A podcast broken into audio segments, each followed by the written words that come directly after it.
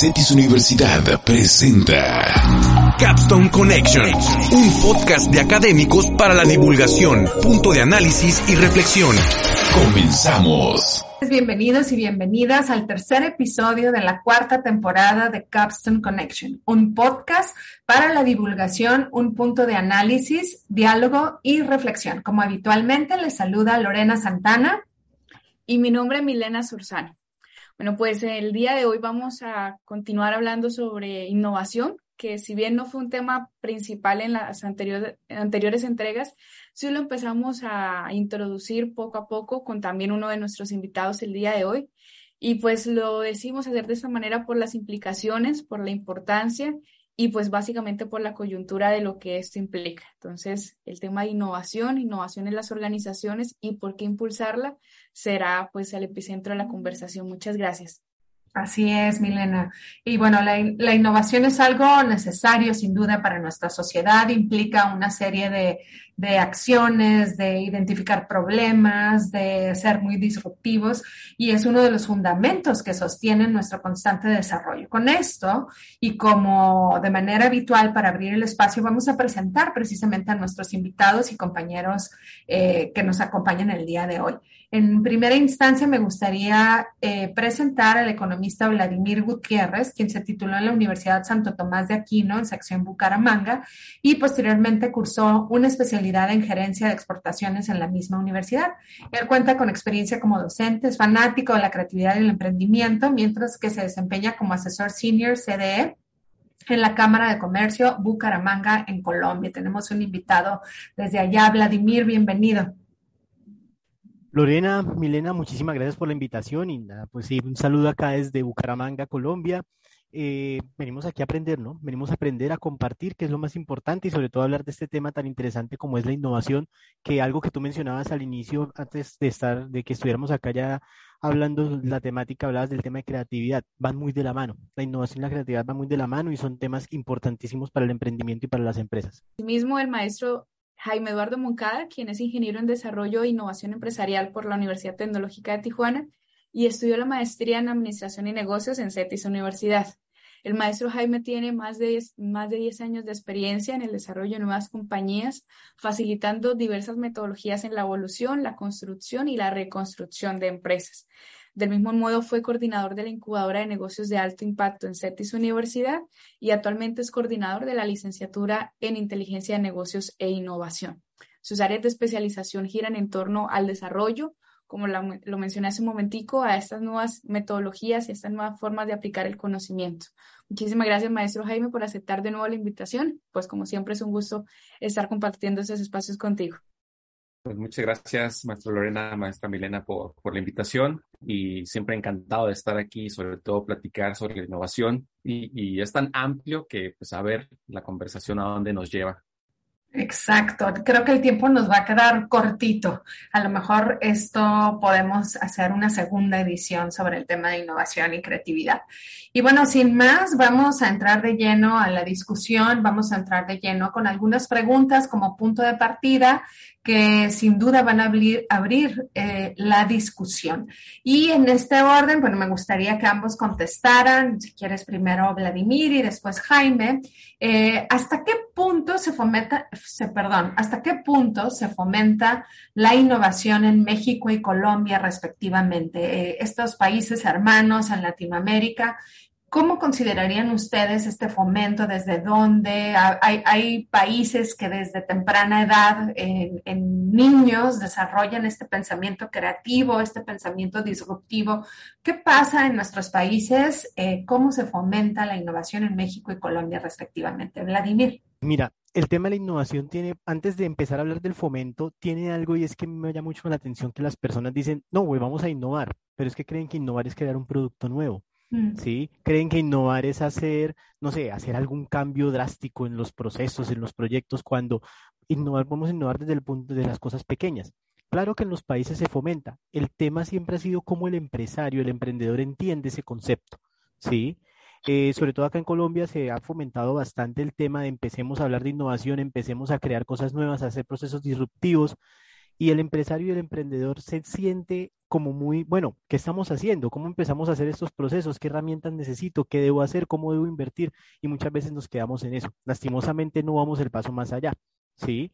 Hay empresas y grandes empresas y, también empresas aquí las que conozco yo en mi, en mi ciudad que son sobre todo familiares, que han iniciado procesos de innovación que van desde anexar un proceso diferente a la producción de pan, por ejemplo, ¿cierto?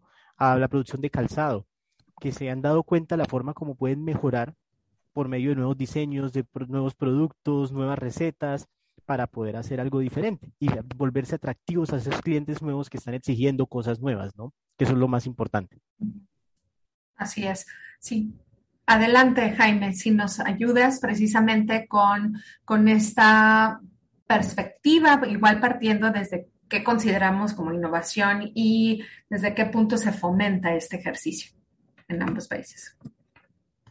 Pues está, está muy interesante porque, pues, tenemos que partir del, por ejemplo, en México, o bueno, partir del concepto de lo que es la innovación, ¿no? Que es esta cuestión como de generar mayor valor, ¿no? Y hay diferentes escalas de innovación, ¿no? Que es eh, la innovación pues marginal, que son pequeñas mejoras, cambio de sabor, cuestiones de empaque, pequeñas mejoras que a lo mejor no son tan trascendentales y que incluso muchas personas ni siquiera lo estén considerando como una innovación, pero bueno, es una innovación marginal. Eh, eh, Vladimir platicaba acerca de la innovación disruptiva, pues es como más típicamente el concepto de innovación que podemos tener, ¿no? Que algo que no existía, que ahora existe y que se vuelve algo trascendente. Eh, pero también tenemos un tipo de innovación que es la frugal o la frugalidad. Y en México sucede de manera pues como muy natural, como muy orgánica. Y ahorita lo estaba buscando rapidito, pero hace unos, eh, hace un par de semanas, ahí dentro de Facebook, dentro del marketplace, vi una persona que vendía una caja de regalo muy bonita, que traía una cerveza, un, un tarro, un tajín, una salsa Maggi, y era una, algo que una persona creó y lo empaquetó y era un regalo para el papá. Entonces, a mí se, me hizo súper innovador, pues, porque no es un producto que existe en el mercado, no es algo que la cervecería esté haciendo, e incluso son marcas completamente distintas que las están empaquetando en un solo producto y se vea bien atractivo y se vea muy bonito. Y es una forma también de añadir valor, que lo importante a lo mejor no era tanto el producto en sí, sino como el, obsequio, el regalo que ahí sucedía. Entonces se me hizo, se súper creativo, se me hizo súper innovador. Entonces, hay que ver desde qué perspectiva, ¿no? O, no sé, algo súper, quizás hasta trivial, que de repente se popularizan ciertos alimentos, ciertas comidas por la forma que tienen. De repente por ahí también están innovando en hacer un producto como que más atractivo. Y eso sucede como que de forma muy orgánica ahí en el mercado. Ya, si nos vamos a una escala un poquito más profesional, más eh, eh, de promoción del tema de la innovación, pues bueno, ahí están surgiendo esfuerzos, de repente diversas instituciones un poquito aislado. Eh, desafortunadamente ahorita como política pública no hay una cuestión muy sólida, pero sí hay esfuerzos que hay que ver el impacto que están teniendo, pero bueno, poco a poco si empezamos, incluso como propio CETIS Universidad, a promoverlo, a intentar ampliar la perspectiva que los estudiantes tienen en el desarrollo de sus proyectos, que también tengan un concepto de innovación sustentable, que integren, eh, que, se, que se integren de, buena forma en la comunidad, etcétera, ¿no? Entonces, estamos en un buen momento para empezar a fortalecer esto, ¿no? Y, podcasts como este, eh, pues ayudan a, empezar a, que la discusión empiece a surgir, ¿no? Entonces, poco a poco, pacientes constantes, pero ahí vamos eh, promoviendo más el tema.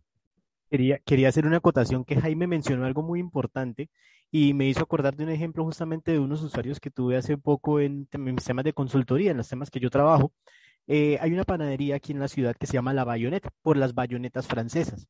Dentro ah. de su proceso, dentro de su proceso de, innovación y proceso de volver a aparecer después de muchos años, porque pues por pandemia ellos cerraron, es una panadería que tiene más de 30 años en el mercado. eh, decidieron hacer cosas nuevas, productos nuevos. Uno de los productos nuevos es un pan que se llama la bayoneta. Y es un producto que tienen, pues aparte lo mezclaron con otros ingredientes para hacer como un tipo de desayuno, un desayuno, una merienda para las personas de acá. Pues, eh, se ha vuelto un hit completo. Y pues Milena, que también es de acá, aquí tenemos un producto que se llama carne oreada, que es una carne especial, una carne que, que trabajamos con sal y un montón de cosas, unas recetas bastante, bastante interesante. Y ellos empezaron a vender unos huevos batidos con carne oreada trocitos de carne oreada, y ha sido un proceso bastante interesante ver cómo la gente ha aceptado ese, ese producto en el mercado, ¿no? Porque es algo que nunca había pasado en la panadería, en las panaderías tradicionales, sino que ellos llevaron algo diferente y la gente pues lo ha aceptado y están últimamente en ese proceso de, de venderlo, de darlo a conocer y ha sido un ejercicio muy, muy bonito. Ahí también, mira, aquí, estamos de, ping pong. estamos bien adelante. Porque digo, para, para también eh, plantear una, una, perspectiva teórica aquí de, de, de, las diferenciaciones entre de repente tres conceptos que se llegan a utilizar de manera indistinta, pero hay sutilezas importantes para diferenciarlos, ¿no? Que es la idea, el invento y la innovación. Pues la idea está en la mente, quizás prototipado a papel, no se ha concretado, no se ha materializado. El invento es cuando ya se materializa, cuando ya se concreta, pero teóricamente digamos que la innovación sucede cuando este, además de ser algo nuevo, diferente, añade valor y tiene aplicaciones comerciales, digamos, que tiene éxito, que la gente lo empieza a adoptar. Ahí lo que me acordé por lo que Vladimir comentó, de que le extrañaba de que la gente lo, empezara, lo empezara a adoptar y cómo ha sido ese proceso tan interesante de que la gente lo ha empezado a consumir. Ahí es donde ya estamos hablando de la innovación. Entonces, la innovación no nada más son estas cuestiones tecnológicas, digitales, súper disruptivas, sino pueden ser cosas como estas que, bien Vladimir acaba de compartir. Pues bueno, muchísimas gracias a, los dos por, esas acotaciones y pues por esos y por los ejemplos que ustedes están mencionando. De, de, estos puntos creo que rescatamos el hecho de entender que el concepto como, como tal de innovación está también relacionado con modificar elementos, ideas o protocolos ya existentes, que no necesariamente es partir de una idea de cero, mejorándolos o creando nuevos productos que impacten, como ustedes muy bien nos lo señalan, añadiendo valor y pues también teniendo aplicaciones comerciales y haciendo esas adaptaciones del consumo. Creo que estos, estos conceptos que ustedes nos mencionan son bastante importantes, aunado también al reconocimiento de las escalas de la innovación, eh, innovación disruptiva, innovación frugal, en lo personal no, no, no, conocía el concepto, y pues también el vincular los elementos relacionados a la innovación sustentable, de cuidar los recursos sustentable, sostenible, que también ha sido un tema de conversación pues en diferentes entregas anteriores. Es a partir de esto pues que nuestra siguiente pregunta estaría relacionada con, con el conocer la manera en que influye o que impacta, a propósito de impacto, de la innovación en los territorios, ejemplificando pues Baja California y Santander respectivamente, que son los estados o los departamentos en los que eh, ustedes se encuentran. ¿Cómo, ¿Cómo influye, cómo impacta el tema de la innovación en Baja California? Empezando contigo, maestro Jaime. ¿Cómo impacta? Ver, ¿me, repite la pregunta, perdón? Claro, la influencia o el impacto de la innovación en los espacios, en los, en, por ejemplo, en Baja California como tal. ¿Qué puede, ¿En qué forma incidiría en el, en el territorio como tal, concibiendo el territorio? Ok, eh, voy a intentar construirlo mm, un poquito abstracto en, en, algo concreto, ¿no? Claro. Eh, em, ha habido varias industrias, digamos, aquí en, en California, pues la, la, parte de la industria históricamente pues ha, ha, maquilado y ha trabajado en procesos de buscando ser más eficientes, buscando innovar en procesos entonces, ha habido también casos como en la gastronomía que ha posicionado al Estado como un referente de turismo gastronómico, ¿no? Eh, y se han movido tanto la parte gastronómica como la parte de la cerveza artesanal, como el propio vino, y han sido dinámicas que, volvemos a la palabra, han ido generando valor que ha sido atractivo para que las personas vengan a Tijuana, a Baja California, recorran y mucho del atractivo ha sido precisamente por el tema de la oferta gastronómica que, que, está sucediendo. Entonces, eh, ahí ha ido evolucionando algo pues, bien interesante que eh, publicaciones como New York Times, el National Geographic han posicionado o han publicado y han comentado al estado de Baja California en particular, pues como esto, ¿no? Como un lugar referente en términos de, la gastronomía. Y eso ha sucedido, mm, no sé, en los últimos 15 años quizás, es cuando ha ido poco a poco eh, consolidándose el, el, tema de la gastronomía, eh, vino, cerveza, ya como un turismo, ya como un sector importante de, de, de turismo gastronómico. Y mucho de eso ha tenido que ver pues con el tema del emprendimiento, ¿no? De gente que ha tomado la decisión valiente de arriesgar parte de su patrimonio en hacer algo de valor, en hacer una propuesta interesante, en arriesgarse y no nada más con algo de producto genérico, ¿no? Sino tratando de, de añadir valor. Y no sé, hay, no sé cuántas haya, pero hay diversas escuelas de gastronomía en, en el estado que hace 10 años más o menos, los food trucks o los carritos se le empezaba a llamar el concepto de alta gastronomía urbana. Y era un concepto bien interesante porque era pues el carrito o una islita ahí de una bicicleta como típicamente la conocíamos, pero resultaba que te servían un taco con maíz azul y con una técnica de cocción interesante, pero era una, era una tiendita de la esquina, ¿no? Era un changarrito pero era una forma de que, los, de que estos emprendedores, pues con la limitación de recursos que se tenían, querían empezar algo y eso poco a poco fue evolucionando hasta lo que tenemos actualmente, ¿no? Entonces, ese es un caso de una industria en particular de cómo el proceso de la innovación ha pasado de ser algo que quizás era un, commodity, que quizás era simplemente alimento, a generar algo de alto valor agregado que se ha convertido en una innovación y que ha, bueno, que, que, perdón, y que ha logrado posicionar incluso al Estado como pues un referente en términos de, de gastronomía, cerveza, vino. Muchas gracias, maestro Jaime. Sí, que son los llamados sistemas regionales de, de, de, innovación, ¿no? Eso que nos destaca. Y en ese sentido, pues, Vladimir, mm, tú mandas, ¿de qué manera se podría evidenciar o ejemplificar el impacto también para el departamento de Santander?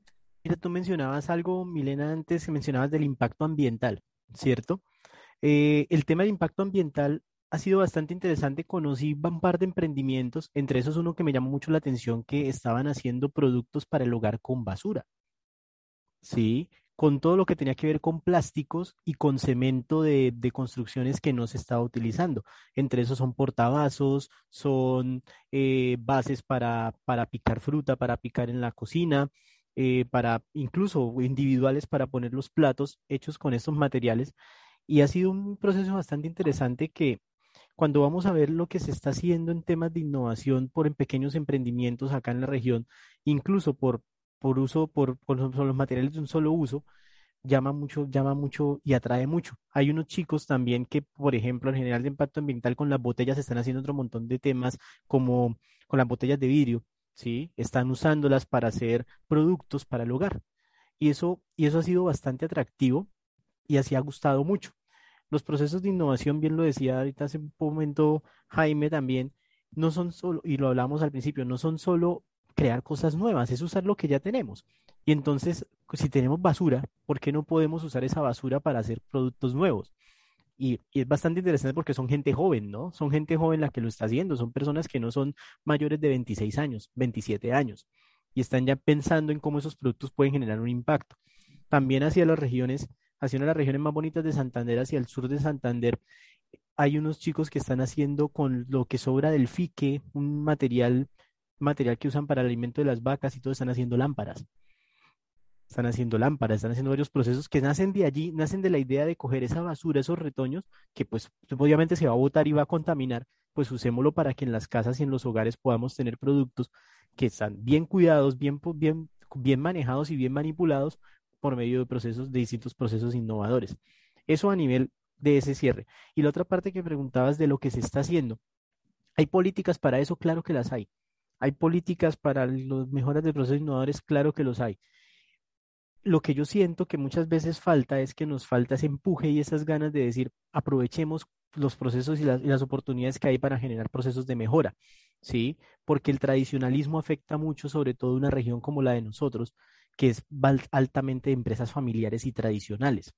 Y muchas veces ir a inculcarles a ellos hacer cosas diferentes para mejorar procesos, hacer cosas diferentes para evitar contaminación, hacer cosas diferentes para otros temas, es un trabajo bastante arduo, bastante difícil. ¿Sí? Porque son empresas que mi papá lo hacía así, mi abuelo lo hacía así, mi, mi, hijo lo tiene que hacer así, la esposa de mi hijo también, entonces toda la familia involucrada y se vuelven procesos bastante complicados, pero estamos en la batalla y afortunadamente hay pequeñas cosas que están pasando y hay cosas interesantes que, que se pueden ver y que pueden generar un impacto y que obviamente son, son muy chéveres para mostrarlas, incluso, ¿por qué no para exportar ese, ese tipo de ideas que se están, que se están generando, ¿cierto? Y hablo del tema disruptor, del tema tecnológico, perdón. Hablando del tema tecnológico, Santander se ha vuelto un, hub tremendo en temas tecnológicos, en producción de videojuegos, en producción de software, en todo lo que tiene que ver con temas de creación, incluso de generar mejoras para otros países, y ni siquiera para Colombia, salen muchos productos para otros países directamente desde aquí. Temas de servicios, el tema de innovación en servicios ha sido bastante, bastante interesante, ha tenido un crecimiento yo me atrevo a decir que superior al 50% en los últimos dos años.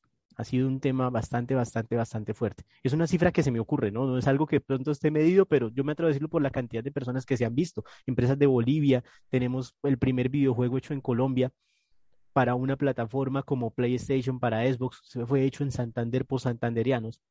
Entonces, ese tipo de cosas llama mucho la atención que están sucediendo y, están pasando y que muchos de los productos que consumen las personas que juegan videojuegos, valga la redundancia, en el mundo, varios están hechos aquí.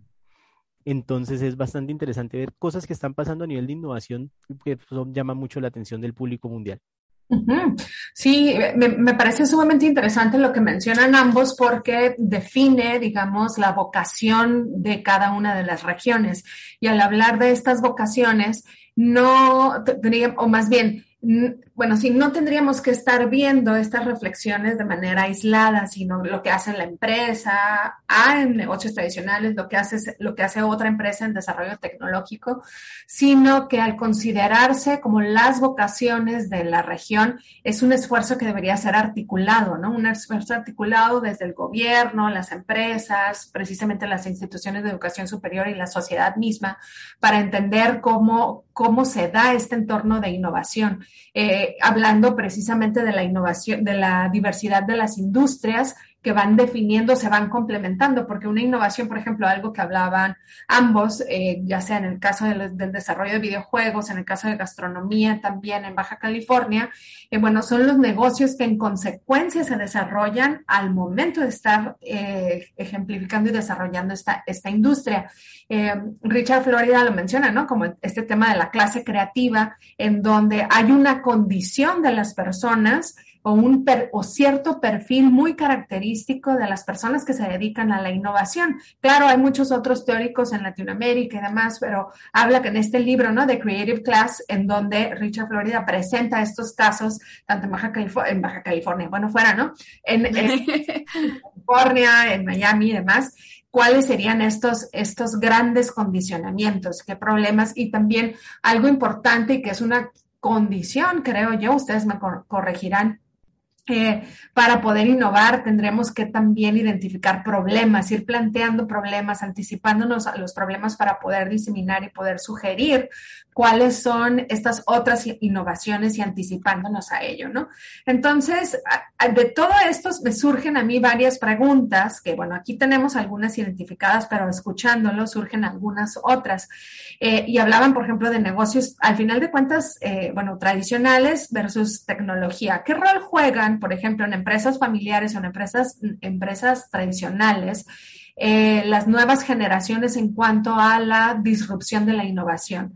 ¿Qué juego, qué papel hay? Por ejemplo, en el caso, Jaime, tú estuviste mucho tiempo en temas de asesoría en la incubadora, seguramente te tocó ver algunos de estos esfuerzos, también en este expertise que tienes en inteligencia de negocios e innovación y acá, Vladimir, en empresas familiares. ¿Qué rol juegan esta mezcla generacional? En temas de disrupción eh, enfocado hacia la innovación y bueno, ¿qué se necesitaría para fomentar a lo mejor que estas generaciones trabajen de manera conjunta hacia la innovación? No sé, eh, Vladimir. Vale, listo, perfecto. Bueno, pensaba, pensaba, estaba esperando que iba a empezar Jaime, pero ah, bueno, pues... ah, ya justamente, justamente no, justamente voy a hablar de ese tema porque acabas de dar la pregunta perfecta para el ejemplo, para un ejemplo de la panadería que mencionaba al inicio. Una panadería que tiene tradición 30, más de 30 años en el mercado, manejada por la mamá, la tía, la sobrina, la abuela, ¿cierto? Llega en este momento, en diciembre del año pasado vuelven a dar, a abrir la panadería, pero la abre la hija la hija y el hijo. Ya los papás están detrás de la panadería, pero se retiran completamente de la panadería, ¿cierto? ¿Qué pasa? Allí en este momento ellos dicen, no, la panadería está aquí, aquí está el nombre, nosotros no queremos perder eso, ¿qué vamos a hacer? Entonces ellos empiezan a revisar todo el proceso, todo el tema de cambios, y ahí es donde influye mucho también ese tema del tradicionalismo, es ver quién está dispuesto a aceptar el cambio. Exacto. ¿Cierto? ¿Quién está dispuesto a aceptar el cambio? Porque así como hay muchas empresas que no lo aceptan, muchas familias que no lo aceptan, que si el hijo o la persona que llega no se adapta a lo que tiene, pues entonces no lo dejan trabajar en su empresa, ¿cierto? ¿Por qué no? Porque no me sirve porque yo toda la vida lo hemos hecho así.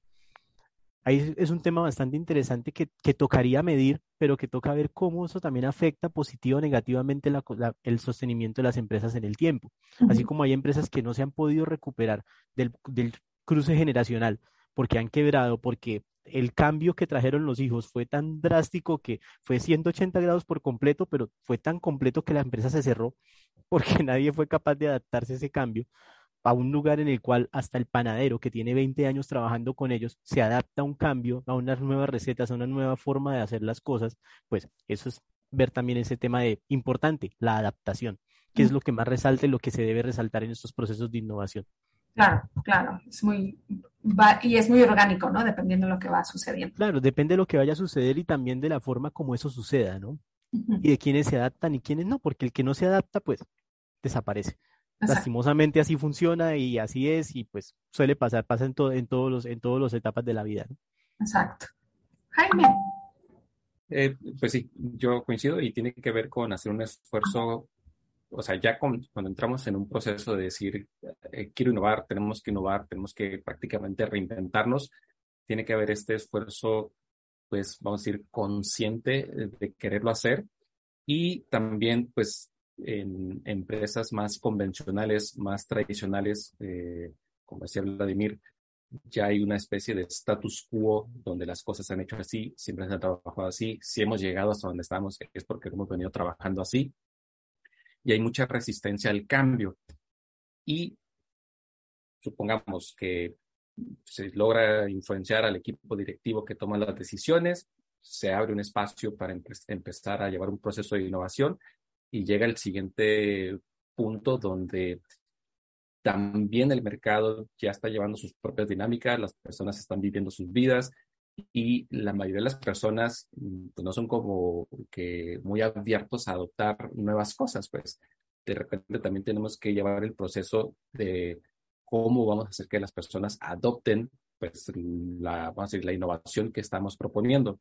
Y otra cuestión importante es que tenemos que estar ok con fallar, ok con fracasar, ok con que no todo lo que vamos a implementar va a funcionar y existe mucha aversión al riesgo, pues, de incluso cuidar nuestra reputación, de que cuando proponemos algo, si ya sabemos que tener alto, si, proponemos algo y que ya está bien refinado, de que le estamos garantizando que va a funcionar, usualmente no es algo tan disruptivo, ¿no? Porque las innovaciones realmente fuertes son las que tenemos que apostarle a ver si funciona o no y, tenemos que estar ok con, con, fallar, con fracasar, ¿no? Por ejemplo, algo tan básico, vamos a decir, con, yo soy también profesor en CETIS y doy clases, y también me toca experimentar muchas cuestiones que de repente las implemento, veo que funciona, que no funciona, a veces ajustando, madurando la actividad, la dinámica, e irlo refinando, irlo depurando,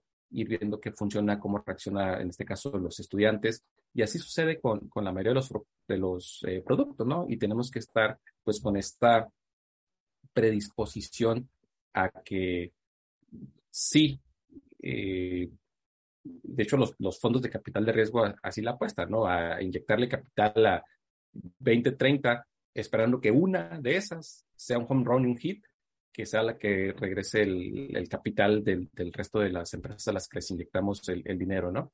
Entonces, sí tiene que haber esta predisposición a hacer un esfuerzo consciente y también a la experimentación, a probar, a validar, a estar ok con que si algo no funciona, que aprendemos sobre eso para ir madurando pues, el concepto de innovación que estemos buscando implementar y ojalá y esperando que pues sea algo que eventualmente pueda generar mayor valor.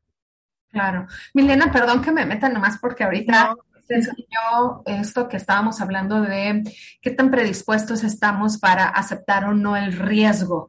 Y me gustaría saber su opinión y creo que puede abonar a la discusión del tema es eh, cómo educarnos, ¿no? Cómo educarnos como una cultura en, la que vivimos, cómo educarnos para estar familiarizados, es aceptar el riesgo, aceptar el error, desde su perspectiva, tanto ambos como consultores, ambos como académicos, ¿qué recomendaciones darían tanto a, emprendedores, emprendedoras que inician, como a aquellas empresas un poco más sólidas que realmente tienen que innovar procesos y también para inversionistas?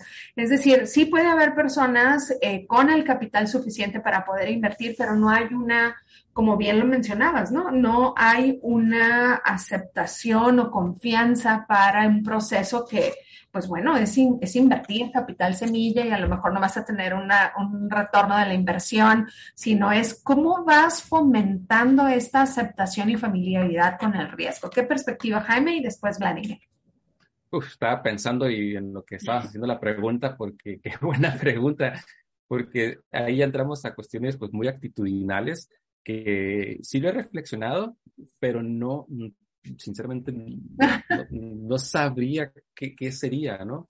Yo lo que he logrado como que mm, desarrollar quizás es trabajar como este concepto de, de, pues, la experimentación, eh, de eh, empezar con, con, prototipados, empezar con esquemas de, de validación, no con un esfuerzo de vamos a inyectarle todo el dinero y a sacarlo al mercado y a ver qué pasa, ¿no? sino llevar un proceso iterativo. y, y, para eso existen diversos eh, procesos metodológicos ya como, como documentados que nos pueden ayudar a hacerlo. ¿no? Eh, Lean Startup, por ejemplo, esta metodología, muchos de sus principios está basado en eso. Eh, y eso sí ha contribuido un poquito a que nos atrevamos a, experimentar un poquito más, ¿no? Que que, nos atrevamos a, ok, está una persona en, alguna ocasión que me encantó la analogía, dice, si, si, queremos cambiar el mundo, pues lo vemos el mundo y es complicadísimo, es súper complejo, hay cinco continentes, es súper difícil. Ok, voy a empezar por mi continente, partiendo el pedazo, ¿no? Pues sigue siendo enorme, ¿no? Eh, Norteamérica, Centroamérica, Sudamérica, hay dinámicas distintas, hay usos distintos. Me voy a mi región, a mi país, a mi estado, a mi ciudad, a mi colonia, y total que para empezar a cambiar el mundo llegamos hasta un punto casi, casi granular de empezar desde mi habitación, ¿no? Teniéndola en orden, teniéndola adecuada, y, y, y empezar a la inversa, ¿no? O sea, quiero cambiar el mundo si doy un paso, va a parecer insignificativo y lo es, pero si lo empiezo a la inversa y quiero empezar a cambiar el mundo y empiezo sobre este espacio pequeño, reducido, y lo voy iterando y lo voy escalando, influenció a mi familia, influenció a mi cuadra, a mi privada, a mi colonia, a mi ciudad, y ojalá y eventualmente eh, el impacto global, ¿no? Entonces yo pensaría que un esquema podría ser ese, empezar experimentando, empezar probando y sobre eso ir iterando, escalando y ojalá que llevándolo a algo de mayor impacto. Sí, sin duda. Gracias, Jaime Vladimir. Jaime mencionó algo importantísimo, el prototipado. Sí, pero primero, pues yo me voy un paso más atrás y es, tenemos la idea, descubramos cómo va a impactar esa idea, ¿cierto? Después validemos esa idea y empecemos a crecer. Eso desde el punto de vista empresarial tenemos muchas opciones, o sea, tenemos que medir también cuánto va a ser el retorno financiero, porque pues uno no va a innovar para perder, ¿cierto? Uno no va a invertir para perder. ¿Cuál es el riesgo de esa innovación o de ese proceso? ¿Cuál es el riesgo a, tomar? ¿Qué, ¿Qué, vamos a arriesgar? ¿Vamos a arriesgar producto? ¿Vamos a arriesgar capital humano? ¿Vamos a arriesgar cuánto dinero? ¿Vamos a arriesgar los resultados? Eso a nivel empresa. Ahora, a nivel academia, voy a dar un ejemplo de algo que estamos haciendo acá en este momento. Yo estoy encargado de conectar dos universidades grandes de acá de la ciudad con los empresarios. Estamos llevando en este momento a los estudiantes de varios semestres a que vayan y trabajen durante todo el semestre con los empresarios. Ellos tienen una materia, que es la, nota de la materia es generar un impacto con los empresarios, de los temas que saben, de productividad, de finanzas, de procesos, de procesos, no sé, de todas las áreas que manejamos porque son ingenieros industriales, son economistas, son administradores de empresas, que están yendo a las empresas a decirles, oye, te enseñamos cómo hacerlo, lo que nosotros hemos aprendido en la academia. ¿Sí? Incluso algunas universidades ya lo están validando como proyecto de grado. Es el proyecto de grado, es decir, vamos y duras un semestre trabajando en esa empresa, generando un proceso de consultoría y de mejora, procesos innovadores también porque se les califican. Incluso uno de los ejemplos que les daba fue gracias a una de esas universidades les califican eso los procesos innovadores y lo que está sucediendo. Entonces, mezclar eso. Yo siempre he llamado que eso es una triada, poder mezclar a la academia, al sector privado y a las personas que estamos detrás de todo el proceso de consultoría en, una en un solo triangulito en el que podamos mejorar. Y pues lo último siempre, pedir cuerda, no sé si allá también las llaman cometas en México, pero aquí como en agosto, que es la temporada de cometas, todo el mundo empieza, sale con sus niños a elevar cometas y entre más queremos que la cometa vuele, pues tenemos que soltarle cuerda. Yo le digo mucho a los empresarios y a las personas que trabajan en temas de inversión, de innovación y demás, pidan cuerda. Hay personas y hay gente que lo está haciendo, la academia lo está haciendo, eh, la empresa privada lo está haciendo, el sector público lo está haciendo, pues apalánquese pidiendo cuerda de alguno de ellos para poder salir adelante y poder mejorar lo que se está, lo que está organizando y cómo, y así logramos mejorar esos procesos, ¿no? Así es, acá los cometas son los papalotes. Los papalotes. ok, pues bueno, muchísimas gracias. Aquí tenemos dos, dos preguntotas y dos respuestas bastante, bastante grandes que, que pueden llevarnos a la conversación de muchos más elementos.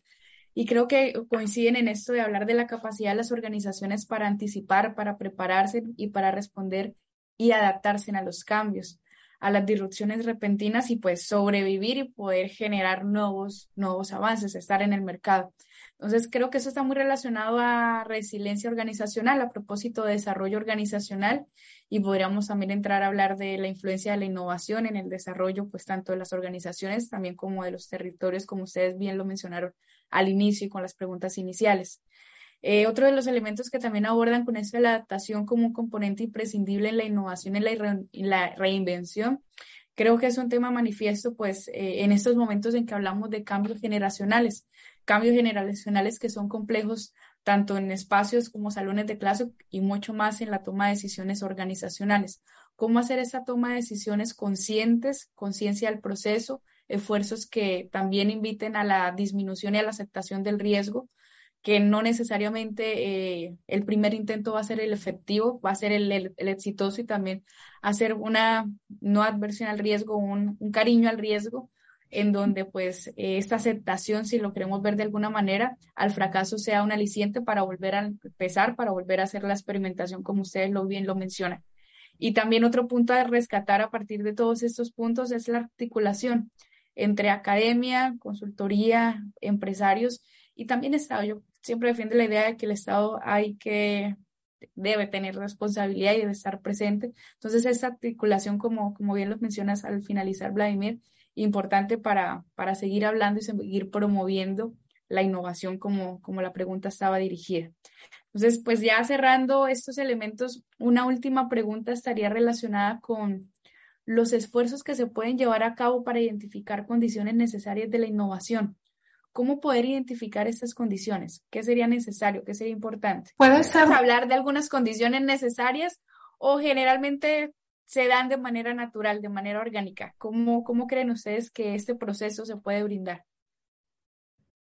Porque puede ser algo que mencione, es decir, qué condiciones tiene que haber en una organización para que se pueda innovar o qué condiciones tiene que tener también el país para innovar, pero también qué condiciones puede tener a lo mejor el perfil de la persona que participa en procesos innovadores y disruptivos o desde otra perspectiva que ustedes decidan.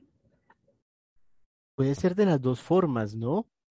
O sea, pueden pasar las dos cosas. Puede pasar que la innovación se dé por necesidad. Sin duda se puede dar por necesidad, se dio durante los encierros por pandemia.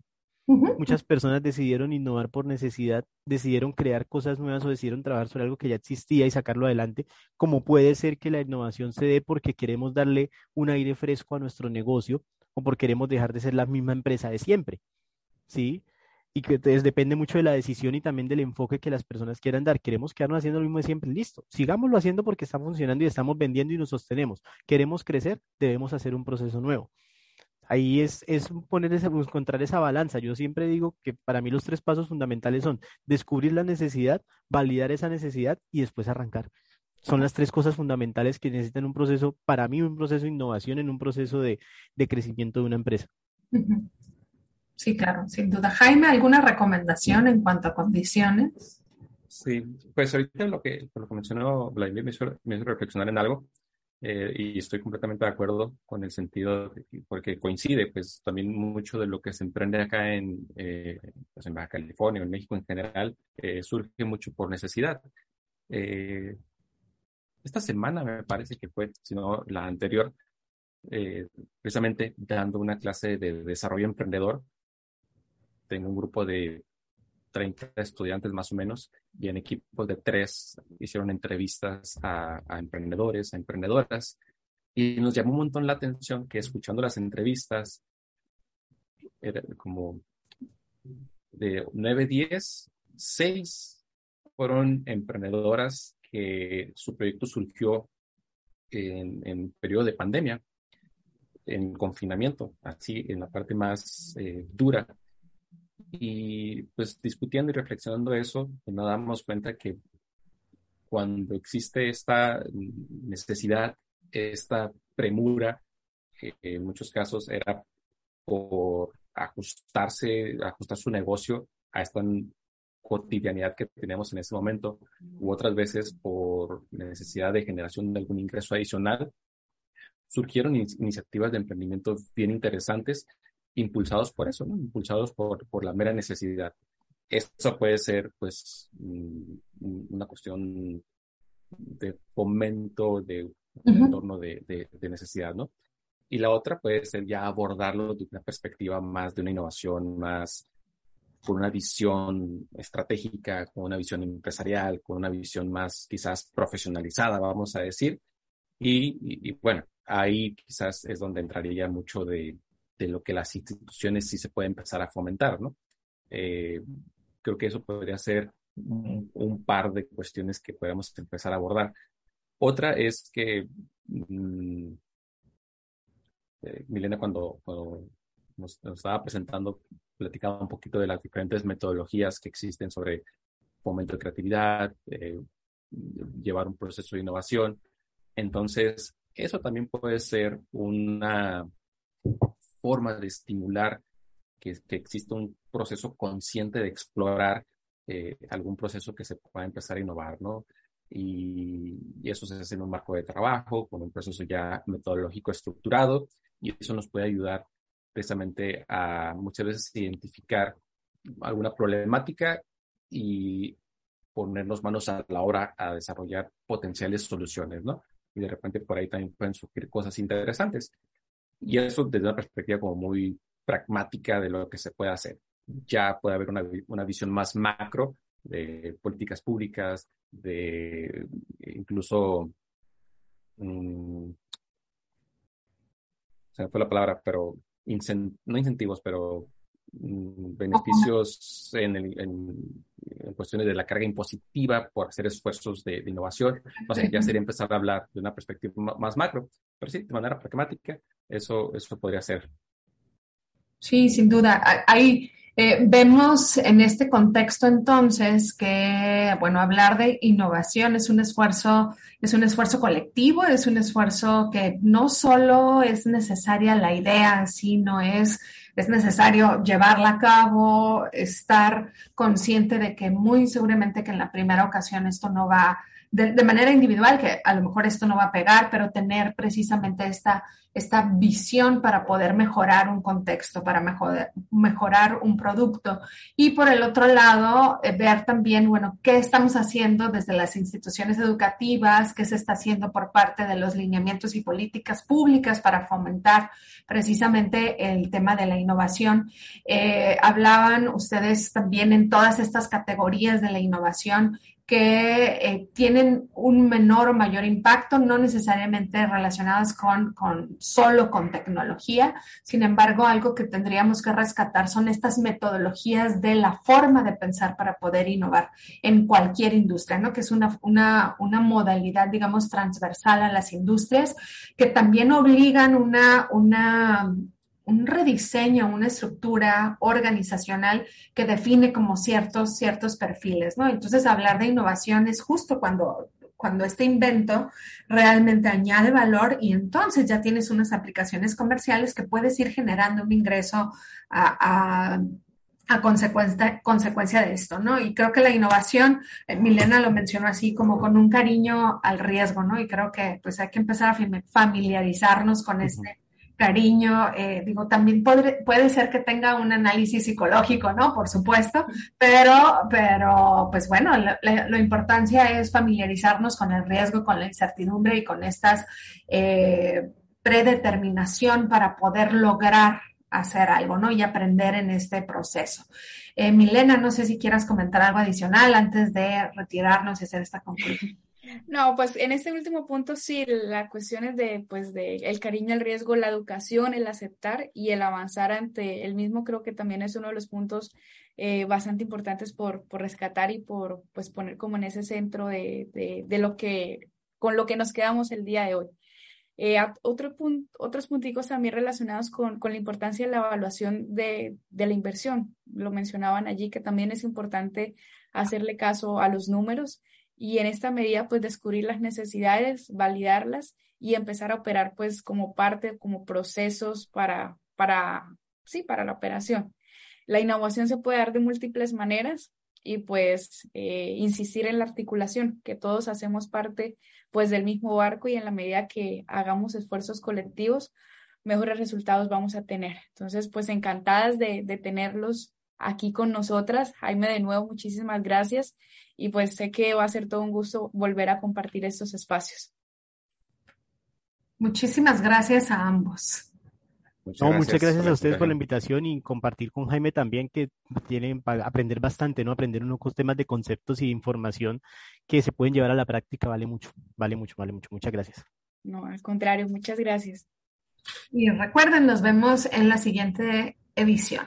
Capstone Connection. Esto fue Capstone Connection, un podcast de académicos de CETIS Universidad para la divulgación, punto de análisis y reflexión.